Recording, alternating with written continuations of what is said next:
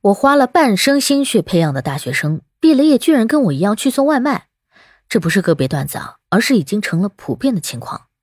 先赞后听，比个爱心。你好，欢迎收听播客节目《热点情报局》，我是主播小苹果，人称相亲界的一朵奇葩，嗯嗯，一股清流。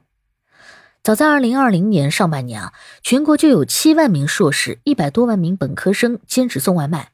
三年过去了。就业环境越来越严峻，这个数字啊却只增不减。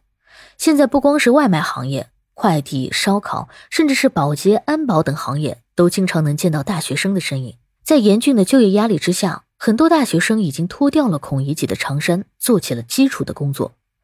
如果你觉得这只是高才低用啊，资源错配，但现实可能更加残酷。这些在以后啊都会是一种常态。以后的大学生不光要送外卖、送快递，可能还要进厂拧螺丝、卖凉皮儿。父母花了半辈子培养的大学生，挣的可能还不如父母。时代已经变了，四十年前，一个中专生可以改变一个家族的命运；三十年前，一个大专生就可以带着一家人在一线城市安家立业；而四十年后的今天，一个大学毕业生还要为生计所发愁。四十年间，知识还是那个知识。但想要通过知识跨越阶层改变命运，已经是难上加难了。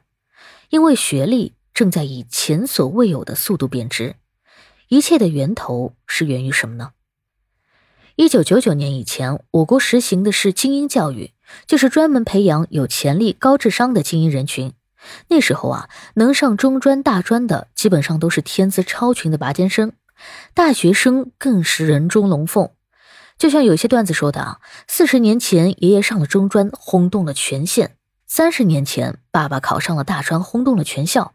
但是在扩招之后，精英教育模式彻底被改变，知识改变命运这句话变得开始无足轻重了。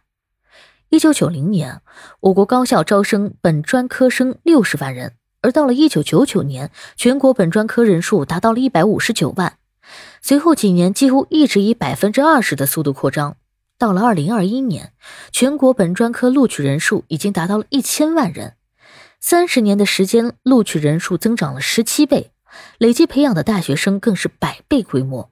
我们一下子就从精英教育过渡到了普及教育，大学生是遍地走啊，好处是有的，提高了国民素质，创造了大量的高素质劳动力，为经济快速发展提供了人才保障，但引发了新的社会问题，什么问题呢？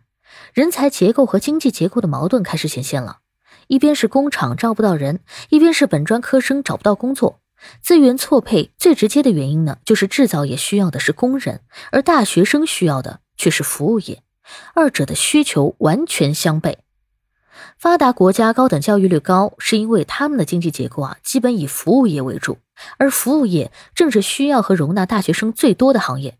就拿美国来说吧，啊，这服务业对 GDP 的贡献占比高达百分之八十，这才容纳了占美国成年人三分之一的大学生。但我们呢，恰恰相反，我们仍旧是制造业立国的国家。但二零二三年一季度啊，我国的服务业占 GDP 的比值才首次达到了百分之五十八，但依旧很难消化如此规模的大学生。你可能会问啊，这大学生为什么不进厂呢？那你想想。如果你比别人花了数十年时间和十几万，甚至是几十万的学费，到头来进了同一家工厂，你会甘心吗？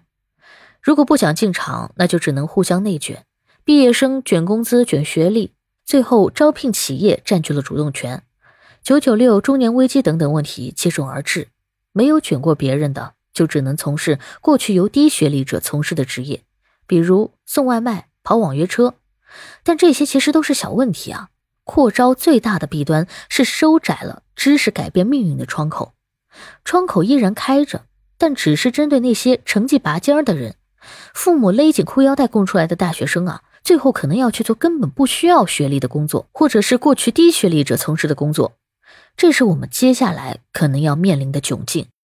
不过我相信啊，未来随着产业升级和服务业的扩张，这些问题最终都会被解决，人才流向该去的地方。让教育不成为无谓的付出，你说呢？